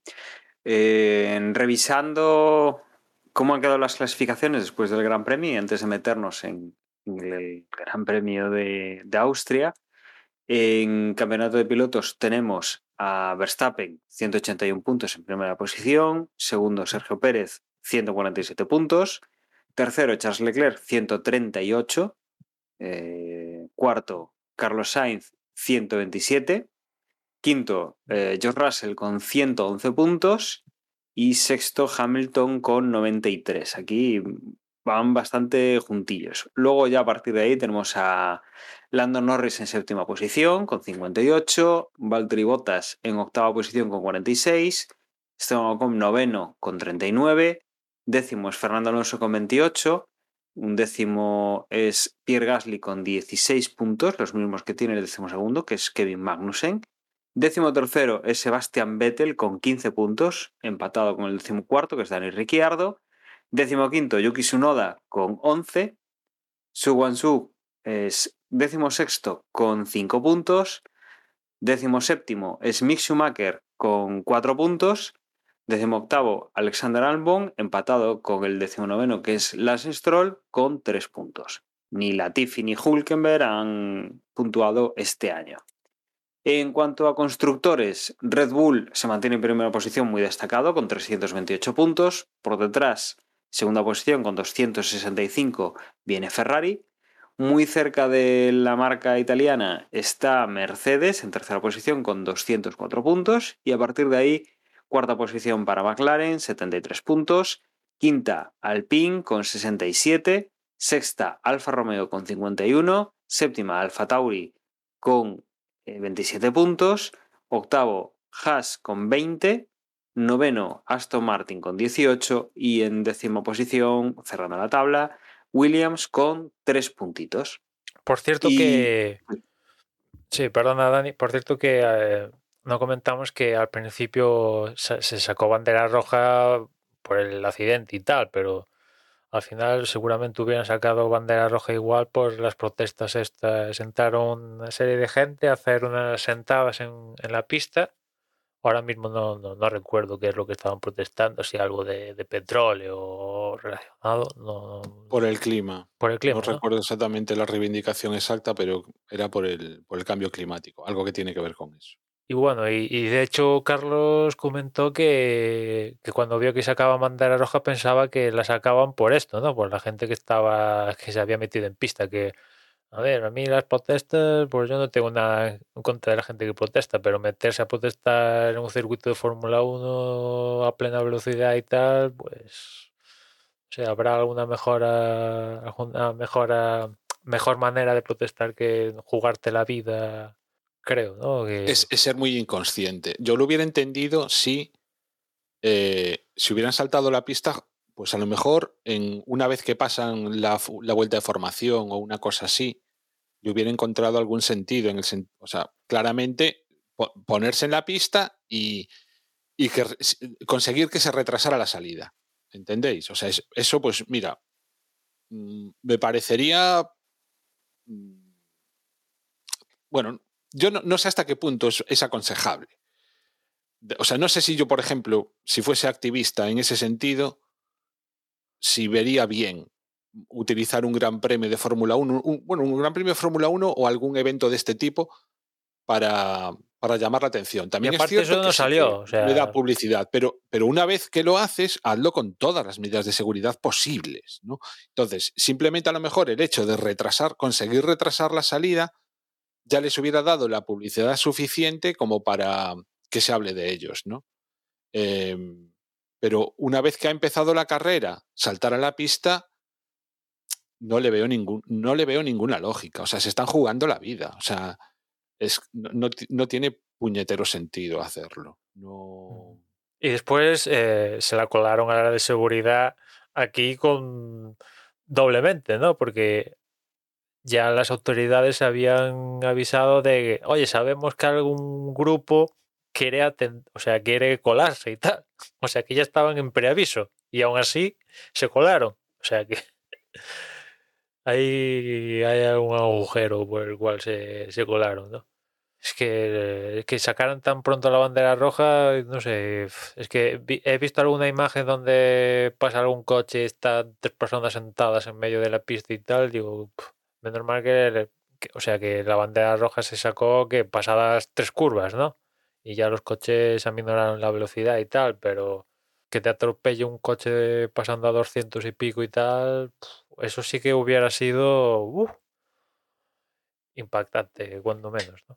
Bueno, finalmente no pasó nada y yo entiendo que también el, eh, puedes tener las ideas muy claras de vamos a saltar a la pista, pero igual el plan pues no le sale como pensaban y, y tardaron de más en, en, llegar a esa zona. Igual pues la idea era lo que decía Juan, ¿no? Llegar a la vuelta de formación, pero, pero no fueron capaces de colarse, lo que fuese. Desde luego no pasó nada, no llegó a más y, y ha quedado pues en, en una anécdota más de, de, la accidentada salida. Nos, nos vamos a, a, Austria para recordar un poco lo que nos vamos a encontrar en, en, este siguiente Gran Premio. Y es un Gran Premio em, que yo además, bueno, lo, lo tenía lo tenía un poco desordenado porque pensé que el, el de Silverstone iba a ser el que completase el trío de la carrera al sprint, pero finalmente, bueno, eh, Austria es donde vamos a tener esta carrera al sprint. Y Emma, con esta particularidad que tenemos este fin de semana, ¿cómo van a ser los horarios? Pues los primeros libres serán el viernes a la una y media, la clasificación a las cinco. Ya el sábado los segundos libres a las doce y media, el sprint a las cuatro y media y la carrera a las tres. Todo esto en horario peninsular de aquí de, España, una hora menos en, Canarias. Y los neumáticos para aquí, para Austria, Pirelli lleva la gama más blanda de neumáticos, C3, C4 y C5. Y en cuanto a las zonas de DRS de Austria, pues tenemos tres zonas de DRS en Austria con tres zonas de, de detención independiente cada una de ellas, o sea, un clásico de Austria como, como recordar a todo el mundo, ¿no? Si, si, quisieran poner el circuito de RS perpetuo, es uno de los circuitos del mundial que casi lo, lo podrían poner, ¿eh? Da para ello, casi. Y casi daría para una cuarta zona poco pequeña, pero, pero casi lo daría. Sí, ¿no? sí.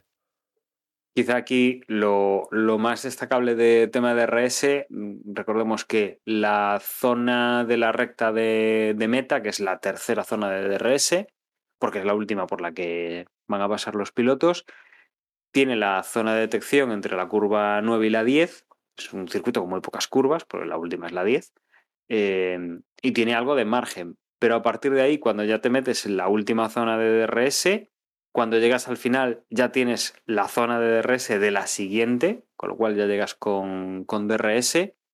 Y lo mismo vuelve a ocurrir en la zona número 2, o sea, la zona número 1, que justo cuando acabas tienes la zona de detección del punto de detección de la, de la siguiente zona, ¿no? Con lo cual, eh, el primero digamos que está un poco más aislado, pero los siguientes puntos de detección están metidos en una zona de DRS y, y, esto obviamente pues eh, hace que los coches vayan muy pegados cuando llegan a ese, a ese punto final, ¿no? Y no sé, no sé vosotros si tenéis alguna alguna previsión para lo que creéis que podremos ver en este circuito o bueno, desde luego eh, para, para, la gente que seguramente la mayoría de gente no cuenta ahora con un formato sprint, ¿no? Porque llevamos desde Imola sin él, todo de corredillo, el formato clásico, y de repente te dicen, oye, que el viernes a las 5 hay una clasificación. ¿Cómo? ¿Qué? ¿Por qué? ¿No? O sea que seguramente... ¿Por qué? ¿Por qué? Es, la, es, es, es la pregunta. ¿Por Sí. qué? Seguramente vaya a viernes a las coger 5, a... que estaremos todos trabajando. Sí. vaya, vaya a coger a gente despistada, más que nada, ¿no? Y después vamos a ver cómo funciona el formato sprint en, en este circuito, ¿no? En principio no debería por qué funcionar mal, ¿no? Con estas tantas zonas de DRS y tal, pues en principio parece propicio para que, que el sábado, pues en el sprint, pues pueda haber movimiento, ¿no? Y de cara a posiciones y tal, pues yo imagino que, salvo sorpresa, yo siempre pongo a, estas alturas de la película Red Bull favorita. Y salvo en, Silverstone, yo creo que si a Verstappen no le pasa nada, yo no sé si estaréis conmigo, pero otra victoria que se lleva sacando el codo, un poco más o menos de, de ese palo. Pero le pasó lo que le pasó y, y aún así acabó séptimo, ¿no? Creo, ¿no? Si no recuerdo mal. Sí. Se llevó seis puntitos, pero teniendo en cuenta lo de Ferrari y tal, que, que falla con las estrategias y tal, pues no sé, ya digo, yo veo favorito Ferrari y, y aquí yo quitaría de la ecuación. ¿Ves a- favorito Ferrari? No, perdón, Red Bull. Aquí quitaría de la ecuación, eso sí, Mercedes. ¿no? Yo creo que lo de Mercedes es circunstancial de la pista y yo creo que aquí en Austria, pues sí que va. Yo creo que va a tener problemas, algún que otro rebote, rebotito y tal, y no lo vamos a ver tan fuertes como, como en, en Silverstone. ¿Y cómo ves a McLaren y cómo ves a Alpine, que son los... Yo, de- constructores son los que más cerca están casi. Yo. Alpine lo veo en ascendencia, o sea, y, y veo un poco en decadencia a McLaren. Alpine tiene, bueno, yo es que Ricardo, ah, ya considero a Ricardo un piloto del montón. Ah, ya teniendo en cuenta lo que ha- lleva pasando las dos últimas temporadas desde que está en McLaren, para mí ya Ricardo ha pasado de ser un piloto un poquito, o sea, estar por encima de la media a ser un, un piloto del montón, con lo cual incluso lo pongo por debajo de Ocon, al menos para mí, ¿no? Con lo cual creo que Alpine a día de hoy tiene mejores pilotos que, que McLaren y McLaren solo va con, solo pelea con uno, ¿no? Mientras que, Alpine pelea con, con dos gallos, ¿no? Y ya con eso ya, ya va a acabar limándole puntos, pero yo, creo que Alpine, si no recuerdo mal, McLaren Seidel dijo que ya por el tema del cumplir con el límite presupuestario y tal, que, que ya no, no tenía más eh, actualizaciones gordas planteadas y que iban con lo puesto hacia, hasta final de temporada. Y Alpine aquí en, en Silverstone trajo una actualización gorda, o sea que acaba de firmar el mejor resultado de la temporada Fernando, el quinto puesto. O sea que yo lo veo en ascendencia. A ver, una ascendencia que es eh, quedar justamente después de los dos Red Bull, los dos Ferrari y casi si me apura los dos Mercedes. Esas, ah, y eso es ser séptimo, eh, si están todos sí, estos, es- ¿no? es- O sea, esa es la máxima ascendencia. Y aprovechar todas las migajas que dejen estos. Es que es, es muy triste. Lo que estás comentando de Ricciardo duele decirlo, pero es que yo también lo pienso. O sea, a día de hoy Ricciardo ya no es ese piloto que del que podíamos esperar ese plus, ¿no? Eh, a día de hoy yo no sé si es cuestión del coche, la verdad, de la nueva normativa que no se ha acostumbrado, eh, pero qué, pena. Es que ni siquiera está haciendo buenas clasificaciones, con lo cual, pues ya, como dices tú, o sea, es que es un piloto del montón. Es que aparte Obviamente- McLaren, no sé si, si este fin de semana en Silverstone os quedasteis con lo que pasó en Libres, donde tienen un problema en boxes, donde se les rompe el gato que lo levanta por la parte de atrás, se le rompe y el coche cae, ¿no? Vale, perfecto, tienen que tener un Pero eso no gato- fue a Norris. Sí, sí, fue a Norris. Pero para un poco ver la- un poco la situación, ¿no? Se le rompe el gato, tal, pim pam, el gato este super fashion con carbono y tal, que se levanta todo. Esto es lo que tienen casi todos los equipos, ¿no? Por no decir que lo tienen todos, ¿no? Se le rompe y tienen que traer uno con cuatro palos de aluminio, el que tienen allí, el quirúrgico, ¿no? Vale, levantan el coche, pim pam, y el mecánico que está cambiando la rueda trasera izquierda se hace un lío y quiere meter la rueda y en vez de meterla por donde toca, la mete por, por el lado contrario donde tiene el tapacubos esto, ¿no? Y, y la intenta Sí. meter y no cabe, no cabe, no cabe, no cabe. Y nada, pues es un poco... Fue un poco patético, pero, pero sobre todo como imagen icónica. Yo no sé, mm, es decir, no, o sea, es un, es un error, o sea, no creo que sea habitual. Es casi una anécdota, ¿no? Sí, sí, sí. Quiero decir, le, puede, le, le pasó al de McLaren como le pudo haber pasado a cualquier otro piloto de cualquier otra escudería, dado el error que fue, ¿no? O sea, dado la, las circunstancias extrañas de lo del gato y tal. Lo que pasa es que sí que es cierto que da, o sea, puede ser como un resumen de una situación, aunque ya digo, es, es como muy anecdótico, ¿no? Pobre, Sí, no, no, sí. pobre ingeniero, o sea, pff, que se te rompa el gato, eso no, imagino que no les pasará todo el rato y que el claro, mecánico... el tío está acostumbrado a coger la rueda sin mirar, ¿entiendes? El, Sí, la rueda dada la vuelta y entonces, pues, Afortunadamente pasó en unos libres, te quiero decir, si eso pasa en carrera ya entonces yo ya me quebraría, porque dices, hostia, a ver, al menos por tensión, ¿sabes? Ya solo por la tensión la metes bien, ¿no? Pero al menos le pasa a un libres, pero es un poco contrasta con Alpine, que aquí ha vuelto a firmar la mejor, la parada más rápida de, del Gran Premio en Silverstone, o sea, te quiero decir, son cositas, ¿no? Son cositas. Yo creo que hemos hecho un análisis extenso de lo que ha pasado en, en Gran Bretaña, de lo que se viene para el Gran Premio de, de Austria. Y si no tenéis nada más que añadir, yo creo que nos podemos ir despidiendo hasta el próximo capítulo. Entiendo que no hay nada, con lo cual, eh, como siempre, recordaros que nuestra página web es desdebox.es, donde vais a poder encontrar tanto los episodios como las formas de contacto y las redes sociales, que ahora os van a recordar mis compañeros.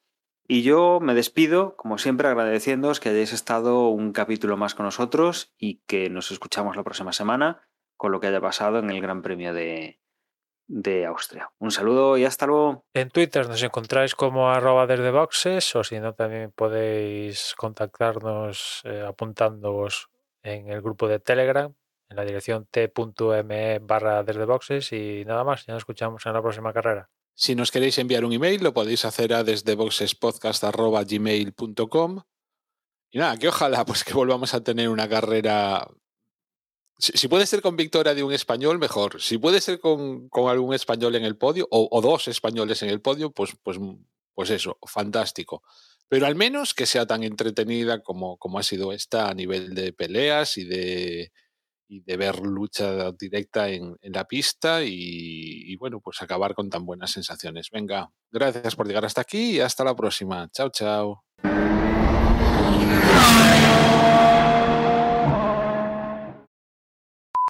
Yo tengo a veces la impresión de que las carreras así más emocionantes las tratamos, no sé, como o como que acabamos la carrera con, con, una euforia que luego, yo al menos creo que no la transmitimos en el, en el episodio comentándola. Pero bueno, supongo que es lo normal, ¿no?